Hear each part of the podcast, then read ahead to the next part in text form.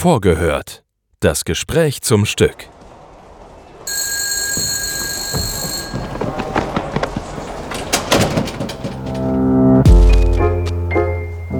Einen wunderschönen guten Tag, meine sehr verehrten Damen und Herren. Wir begrüßen Sie recht herzlich hier im Schauspiel Frankfurt.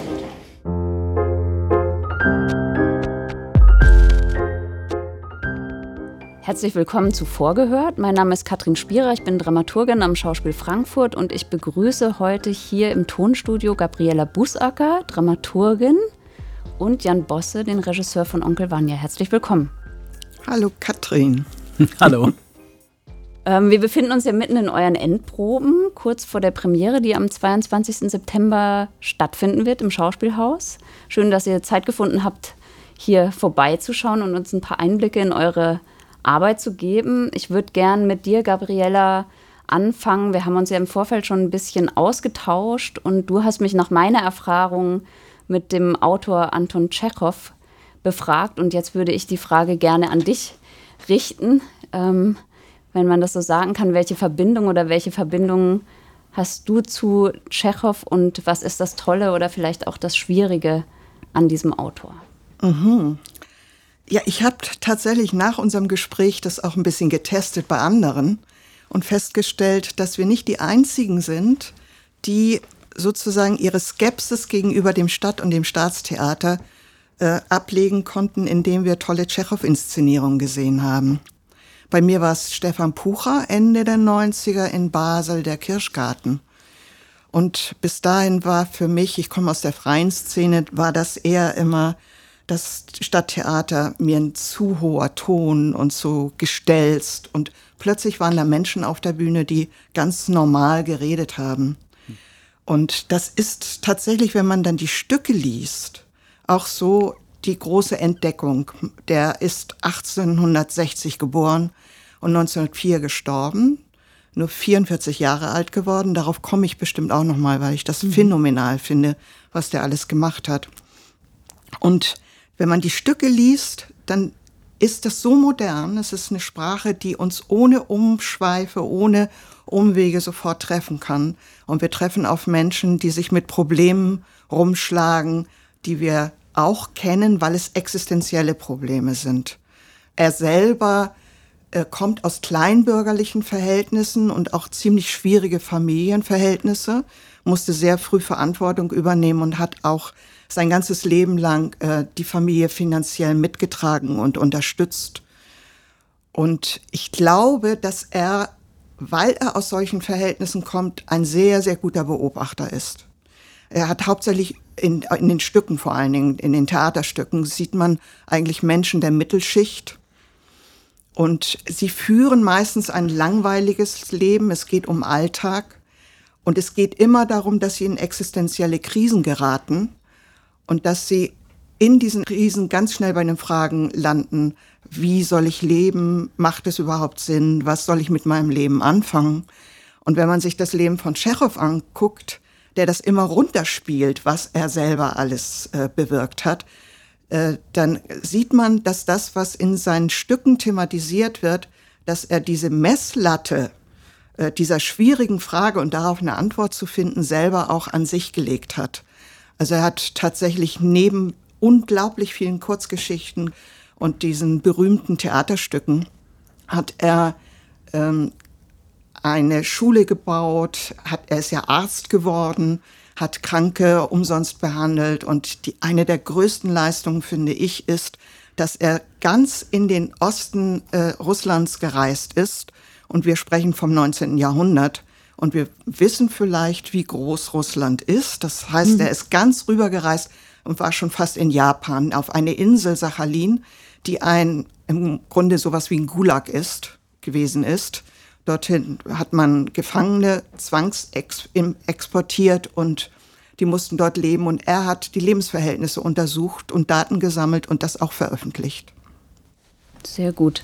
Das ist, ähm, ein, das ist ein ganz irres Buch, äh, Die Insel Sachalin, weil das tatsächlich wie das Guantanamo des Ende des 19. Jahrhunderts, mhm. also totgeschwiegen, verheimlicht und dann eben ein Riesenskandal in Russland wohl gewesen. Und es gab wenige, die sich überhaupt dafür interessiert haben und Und dass der, dass der, der Tschechow hat dieses Buch geschrieben und das ist so krass, wenn jemand so politisch Literatur auch begreift, neben seinen ganzen eher literarisch gemeinten mm, Entwürfen. Mm. Dieses Buch hat er geschrieben als Aufklärungsbuch, ne? Wie mm. heute wird es ein Doku äh, sein heute.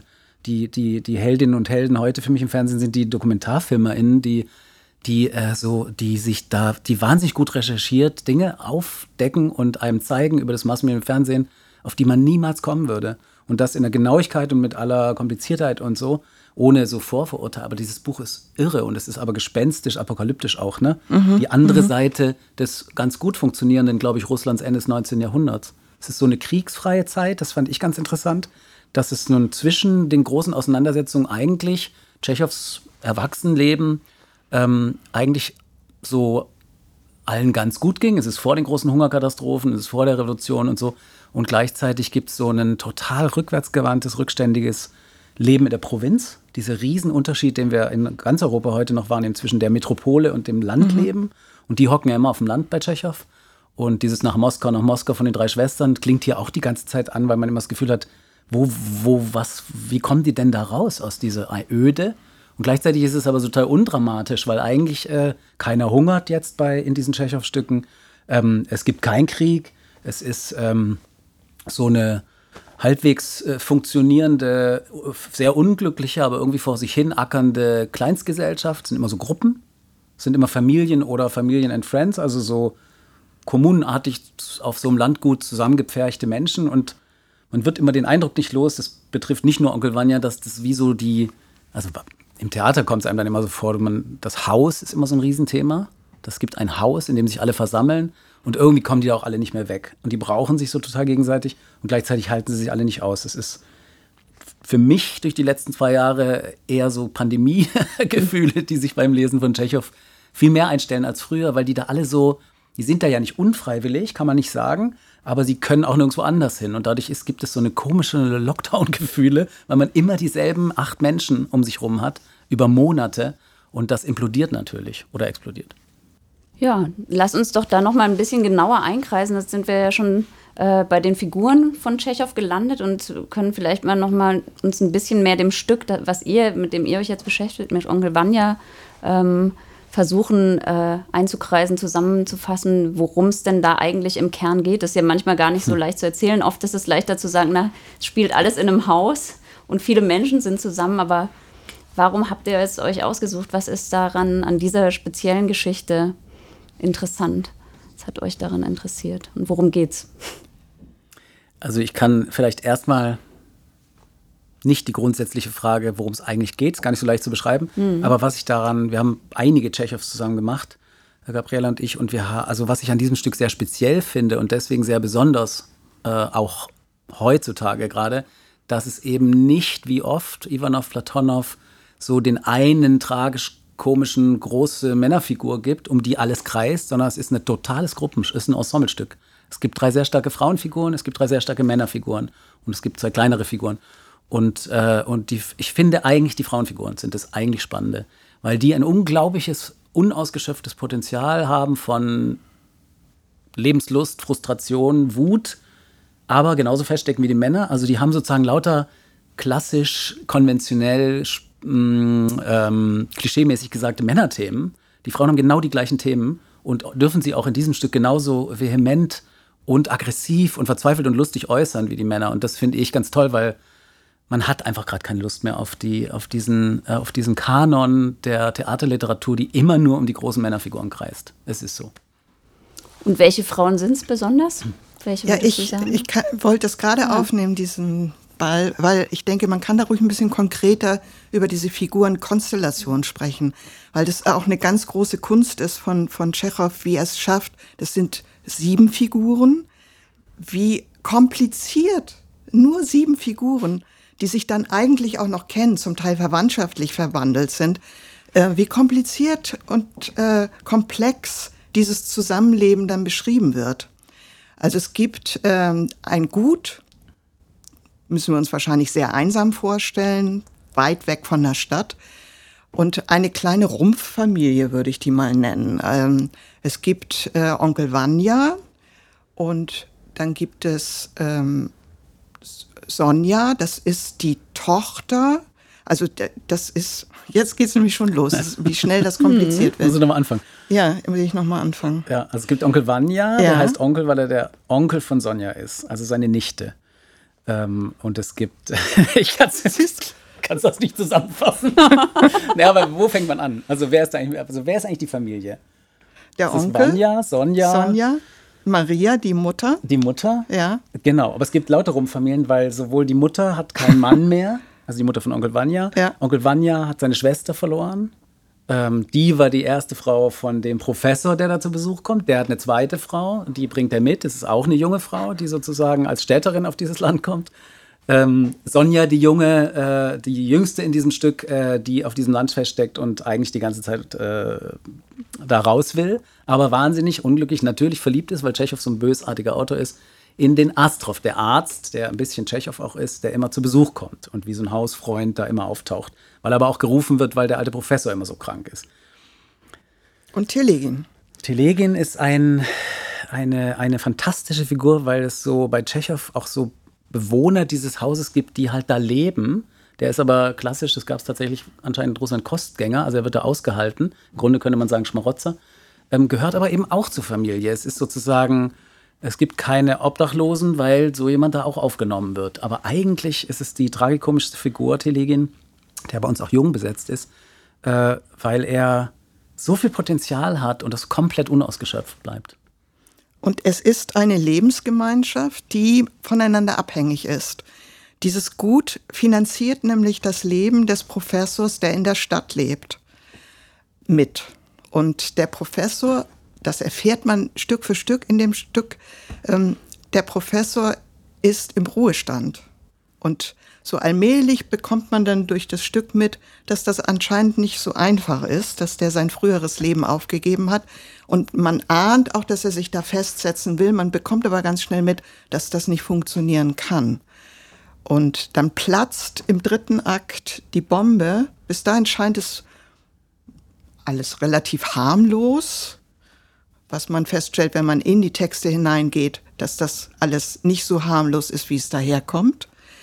Ähm, und diese, dieses Gefüge dieser Lebensgemeinschaft fliegt einfach auseinander durch eine einzige Nachricht, durch einen Vorschlag, noch nicht mal ein, ein, äh, ein wie, wie sagt man da?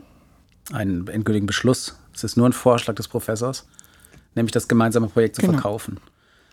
Insofern, das fanden wir von Anfang an eines der tollsten Themen des Stückes, dass es um Schulden geht, um Geld und um eine Gemeinschaft, die scheinbar eben Familie und Freundschaft und so ist, sondern eigentlich aus totaler gegenseitiger Abhängigkeit, aus finanziellen Gründen besteht. Alle arbeiten eigentlich zum Wohle, und das fanden wir auch immer fast eine Metapher, zum Wohle dieses Professors, der anscheinend als einziger da wirklich ähm, literarisch tätig ist und eine tolle Karriere gemacht hat an der Uni und veröffentlicht über Kunst. Also der steht aber auch für den Glauben an die Wissenschaft und die Kunst und die Bildung an sich. Also der Onkel Vanya und Sonja, die Nichte von ihm, die, die Tochter des Professors, ackern ihr ganzes Leben lang auf diesem Landgut, um im Grunde Wissenschaft und Kunst und das Größere, das, an das alle irgendwie geglaubt haben, zu finanzieren.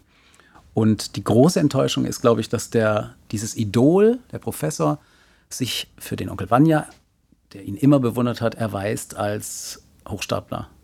Hören wir immer nur äh, als ähm, sehr subjektive Figuren ähm, Aussagen. Ne? Onkel Vanya sagt, er hat ihn an geliebt, er hat ihn verehrt, er hat alles für ihn getan, er hat sein ganzes Geld ihm überwiesen, sozusagen sich selber einen Hungerlohn bezahlt als Leiter dieses Gutes.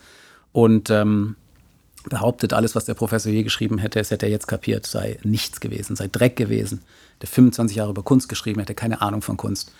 Das erfahren wir nur als subjektive Perspektive. Das ist total interessant bei diesem Autor, weil der natürlich so starke Stimmen hat, die, man glaubt das sofort als Zuschauer und Zuschauerin. Ich weiß aber nicht, ob es stimmt. Ne? Also man hat jemanden mal bewundert, kennt jeder, ein Idol wird vom Sockel gestürzt und man hat das Gefühl, ich habe 20 Jahre lang jemand bewundert, der ein Arschloch war oder der ein Hochstapler war oder der ähm, eigentlich nur heiße Luft war. Und diese Enttäuschung fällt fieserweise und würde, wieder würde ich sagen, Tschechow hat echt eine Bösartigkeit auch als Autor, fällt genau zusammen damit, dass die neue junge Frau des Professors die Frau ist, in die Vanya sich wahnsinnig verliebt hat. Das heißt, er, er, er verliert nicht nur sein Idol, was ihn zutiefst enttäuscht, also diese Desillusionierung, sondern gleichzeitig kriegt er auch die Frau nicht, weil der alte Sack sie sich geschnappt hat. Warum auch immer. Und ähm, man kann sozusagen nie unterscheiden und das entdeckt man, glaube ich, auch als, wenn man es zum ersten Mal sieht, aber wir natürlich in der Arbeit, man entdeckt an jedem Probentag äh, noch mehr Bezüge und komplizierte Verbindungen. Ich würde gar nicht unbedingt sagen Psychologie und noch tiefere Psychologie, sondern eher ganz konkrete Abhängigkeiten und äh, Motive, die sie wieder auftauchen. Und es geht eben ganz viel um Vergangenheit. Also die Vergangenheit wird die ganze Zeit thematisiert und die entschlüsselt sich, wenn wir es gut machen, wie ein Krimi. Weil man erst Szene für Szene herausfindet, was da noch alles für Beträge sind und was noch alles passiert ist, was man verdrängt oder verlacht oder versoffen hat. Ähm, und die Gleichzeitigkeit von dem Privaten und dem Idealistischen, also dass sozusagen ich nicht nur die falsche Frau liebe, sondern sie mir auch noch weggeschnappt wurde von dem ehemaligen, ich bin sozusagen Fan oder Groupie sogar und verliere gleichzeitig mein Glauben und meine Liebe. Und natürlich, bösartiger Insektenforscher Tschechow, äh, liebt die junge Sonja, den kaputten Arzt Astrov, der halt schw echt schwerer Alkoholiker ist und als Arzt eigentlich nicht mehr an seinen Beruf glaubt und der aber gleichzeitig so eine Liebe zur Natur hat, die ihn zum großen Idealisten wieder werden lässt der daran glaubt, dass äh, man die Natur retten kann und muss und der eben eigentlich äh, wie der erste Umweltschützer der Weltliteratur ähm, in langen Monolog beschreibt, wie das Klima sich verändert, wie die Erde zugrunde geht, wie die Natur zugrunde geht und plötzlich nochmal so ein Feuer aufflammt. Ähm, die Liebe, die er zu Menschen irgendwie nicht mehr hat, die hat er aber zur Natur entwickelt. Aber alle lieben, das ist sozusagen klassische, ich würde fast sagen, Komödienstruktur mhm. ähm, oder Tragikomödienstruktur. Das tollste Genre, was es für mich immer gibt. Es ist nämlich wahnsinnig lustig und wahnsinnig traurig gleichzeitig, dass natürlich alle den Falschen lieben.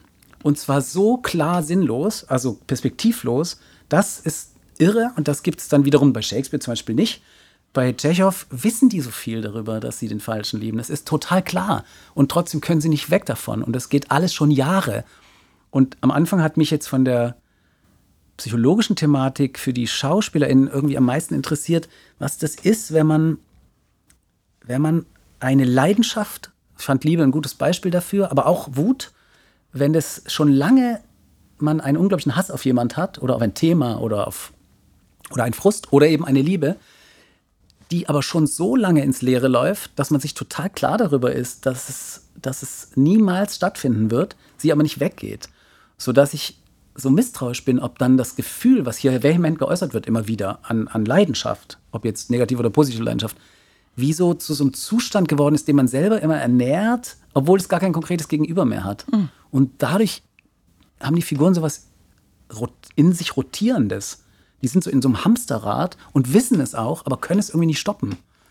Weil sonst müsste man doch irgendwann sagen, so pass auf, ich brauche eine Therapie, ich, brauch, ich mache jetzt eine Kur oder ich gehe weg, ich gehe ins Ausland, ich muss irgendwas stoppen hier, sonst geht das immer so weiter. Und das können die irgendwie nicht. Und da finde ich, sind wir halt auch nicht besser. Wir kommen doch nicht raus aus unseren ganzen, wie auch immer, internalisierten Zwängen und ähm, aber auch Hoffnungen. Also, dass man immer so einen Idealismus immer so nährt, der vielleicht schon längst die falsche Richtung eingeschlagen hat oder so. Und das finde ich besonders typisch für Tschechow, dass er nämlich wirklich äh, ich halte ihn für einen der größten Realisten überhaupt, was du als bösartig bezeichnest, weil ich glaube, er guckt nur genauer hin. Ja. Und dadurch wird es so absurd und so grotesk, weil, weil er kein Programm anbietet. Ne, er bietet nicht keine Ideologie, keine Lösung an, sondern er beschreibt und äh, äußert sich in seinen Briefen ja auch in die Richtung, dass er im Grunde damit bewirken möchte, ja. also wenn er sich überhaupt mal dazu hinreißen lässt, sowas zu sagen oder zu schreiben, damit bewirken möchte, dass die Menschen sagen, äh, mein Gott, was fangen wir mit unserem Leben an? Ja. Er will, dass es bei den Zuschauern landet. Ne? Ja, ja. Das, und wie genau. ist es mit der jungen Generation von in, in dem Stück? Weil jetzt habt ihr, hast du noch viel über, über Vanya und den Professor gesprochen. Kann, würdet ihr sagen, da gibt es eine andere Art von Hoffnung oder Wollen oder Perspektive? Also es gibt auf jeden Fall eine große Energie der beiden jüngeren Frauen, aber da sind, da haben sie sozusagen kein Stück mehr Chancen. Ähm, aber sie formulieren sie als ständige, als sie formulieren es schon als immer wieder beide, Elena und Sonja, als, äh, als Notwendigkeit, dass was anders werden muss. Die Figuren dieses Stückes schaffen es nicht, aber das ist genau, als Tschechow ähm, diese erste Aufführung gesehen hat, die da im Moskauer Künstlertheater war, wenn ich es richtig erinnere, hat er sich wahnsinnig geärgert, weil dieses alte Klischee, wenn man sozusagen die Depression depressiv spielt und die Langeweile als Langeweile auf die Bühne bringt und die Lehre als Lehre und alle sind sozusagen ähm, also chancenlos, dann, dann passiert sozusagen nichts. Und das geht mir total oft als Zuschauer im Theater so, dass wenn ich den Zustand unserer Gesellschaft eins zu eins nur gespiegelt sehe, finde ich es total unbefriedigend immer, weil ich denke, ja, das scheiße ist, weiß ich selber, ähm, dass nichts vorangeht. Und aber ähm, und deswegen versuchen wir, glaube ich, die Tschechow-Figuren so zu erzählen, dass die unheimlich versuchen, da rauszukommen, sodass der Ball vielleicht beim Zuschauer landet, weil die das war eben die Beschwerde von Tschechow, dass er gesagt hat, ich will doch nicht darstellen, wie schrecklich die Menschen sind und wie dumm, sondern ich will doch, dass die Zuschauer und Zuschauerinnen kapieren, dass es so nicht weitergehen kann. Und für dich, also wenn ich dich mal zitieren darf an dieser Stelle, ist es so, dass ich, von dir dann der Satz kommt, kein Mensch will doch unglücklich sein. Ja. Das ist wirklich der Motor. Und wenn ich dich ich- mal zitieren darf, dann Ja, sagst du bitte. gerne, den Bach runter geht's von alleine, das andere ist schwierig. Und ich denke, ähm, Tschechow bietet das an, durchaus. Er bietet keine Lösung an, wenn du nach der jungen Generation fragst, als Hoffnungsträger. Und ich glaube, wir schubsen ein bisschen nach, so, dass es ein bisschen in die Richtung geht, weil das ist natürlich auch eine besondere Lesart, die man da reinbringen kann. Und das macht einen Großteil auch die Musik aus, finde ich, die wir verwenden. Da sollten wir ruhig mal drüber reden. Ja, sag doch da gerne was. Ne, zu. wir, haben, wir haben ja äh, zwei Musiker, einen äh, Musiker, eine Musikerin dabei. Seit einigen Produ Produktionen auch in dieser Konstellation. Jan arbeitet schon sehr lange mit Arno Krähan zula- zusammen und ähm, Arno ist, kommt von der elektronischen Musik und ist sehr atmosphärisch orientiert, Filmmusik orientiert, aber sehr, sehr subtil dabei. Es gibt Menschen, die sagen, wo war denn da Musik, wenn sie in Arnos Vorstellungen gehen. Aber man merkt, wenn es nicht da ist, dass was fehlt. Und er ist in den letzten Jahren ein bisschen lauter geworden. Und jetzt ist dazugekommen Carolina Bickel.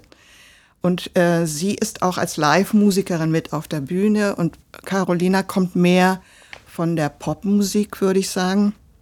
Und hat ein hervorragendes Talent, auch musikalische Talente innerhalb des Ensembles zu fördern, beziehungsweise sogar sie zu wecken und zu stützen und zu unterstützen. Und erfreulicherweise können die beiden sehr, sehr gut zusammenarbeiten. Das ist nicht selbstverständlich. Schon gar nicht unter Musikerinnen, die von so unterschiedlichen Sparten kommen.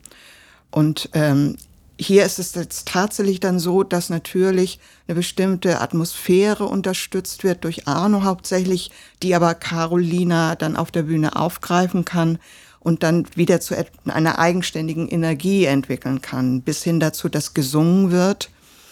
Und äh, das ist eine von, von Jans wichtigen Ideen für das Ensemble.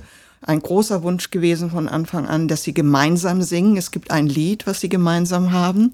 Und es gibt einen wunderschönen Popsong, der, der von Lotte Schubert gesungen wird. Da schmelzen alle dahin, da bin ich ganz sicher. Sehr schön. Ähm, vielleicht können wir noch, wo ihr was zur Musik gesagt habt, noch was zur, zur Bühne und zum Ort, dessen, wo das Ganze spielt, ähm, sagen. Da habt ihr ja auch eine besondere Setzung vorgenommen. Also du hast vorhin schon, Jan, vom Haus gesprochen. Es gibt ja auch so eine Art Haus auf der Bühne. Wie funktioniert das denn, dieses Haus? Was kann das? Ähm, ja, vielleicht könnt ihr da ein bisschen einkreisen, wie, wieso, also klar, das spielt in einem Haus, aber das heißt ja nicht, dass man unbedingt eins hinstellen muss. Und manchmal funktioniert es dann auch anders, als man sich vielleicht vorher vorgestellt hat. Vielleicht mögt ihr was dazu sagen. Ich fand das Thema Haus toll, weil das ja ein Zuhause sein soll, ein Heim, ähm, was mit Heimeligkeit zu tun hat und dann aber auch mit Unheimlichkeit, wenn das Heim nicht heimelig ist. Äh, Das Wort kommt ja tatsächlich daher und ähm, Stefan Lemay, der Bühnenbildner, mit dem ich sehr viele Jahre schon arbeite, der hat äh, die Idee gehabt, dass das Haus einfach nie fertig geworden ist. Es ist eigentlich eine ganz einfache Metapher. Es ist eigentlich eine Baustelle. Ähm, uns war aber von Anfang an wichtig, dass es nicht eine Baustelle ist mit Bauarbeitern, die da arbeiten und dann wird das noch nächstes Jahr, sondern diese Baustelle liegt irgendwie schon lange brach und die wohnen da, als wäre es ein Palast und benehmen sich auch so, als wäre es ganz normal, aber es ist eine total triste, harte, kalte Baustelle äh, geblieben.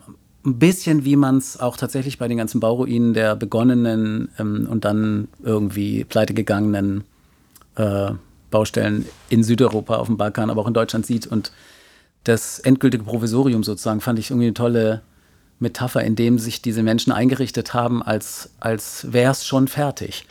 Ähm, das kann dann eben auch durch, das, durch die Kälte, die so eine äh, Kühle, die so eine Baustelle hat, ist es eher schwer, sich da überhaupt wohlzufühlen. Man wird eher immer rausgespuckt aus diesem Haus. Und äh, wenn man es versucht, durch Musik, Tanz und Gesang zu beleben, gilt das für eine Minute, aber danach ist man doch wieder vor der Betonmauer. Das finde ich interessant. Und ähm, es kann auch zu so einem Geisterhaus werden. Also der zweite Akt spielt ja nachts und diese Figuren treffen plötzlich heimlich, weil sie alle nicht schlafen können, äh, in Zweierkonstellationen aufeinander und da werden lauter unausgesprochene Intimitäten und Versuche des Übergriffs oder der, äh, der, der, der Liebe oder des Geständnisses. Ähm, und da ist so ein auf der Drehbühne kreisendes Haus, in dem diese Menschen wie, wie Geister dann sich aber auch irgendwann zu einer nächtlichen Polonaise versammeln. Ich musste sehr oft an, an das Fest äh, von Winterberg denken. Es gibt hier ja überhaupt keinen, Gott sei Dank. Also der, der, ich glaube, der hat seinen Tschechow sehr gut studiert, der Winterberg. Und in das Fest ist, basiert ja alles auf diesem großen Familienfest in dieser Villa. Ähm, aber er hat natürlich einen viel dramatischeren Anlass, nämlich diesen Kindesmissbrauch, der dann rauskommt auf diesem Fest. Das braucht dann so ein Film vielleicht, aber der Tschechow braucht ja diesen, diesen Skandal gar nicht. Die Skandale und Übertretungen sind ja viel kleiner, aber viel mehr. Es gibt tausende davon oder hundert, aber nicht den einen großen, schrecklichen. Trotzdem ist bei diesem Winterberg auch so toll, dass Familie und Verwandtschaft zusammenkommt und Freunde und das so schief geht und wie dieses Fest aufrechterhalten wird und wie die dann nachts irgendwann, als der Skandal längst raus ist, nochmal durch dieses Haus tanzen und so. Und diese Dogma-Filme, die ja so das Theater für den Film entdeckt haben, äh, vor 20, 15 Jahren ungefähr. Vielleicht äh, schon 20. Vielleicht schon 20. ähm, da gibt es ja einige tolle dann noch in den Jahren danach, ähm, die, die haben auf mich so zurückgewirkt als Theaterregisseur, eher mit so ein bisschen Nachklapp, weil wir ja sowieso diese ganzen Mittel, die die dann für den Film entdeckt haben, dass alles live ist, dass das Licht nicht künstlich ist, dass alles nur das benutzt wird, was auf dem Set ist, das kann man aber in so einer Rohheit, für mich im Theater wieder, ist gerade so ein Versuch, damit genau nicht zu ästhetisierend und zu viel Kunst, äh, was ja im Moment auch eine Tendenz ist, die ich als Zuschauer auch ganz interessant finde. Aber als Regisseur denke ich immer, ey, lass uns mal zurückkommen auf diese ganz elementaren Sachen. Nimmt einer einen Scheinwerfer in die Hand und der andere hat ein Requisit oder nicht, wenn man einen Wodka braucht.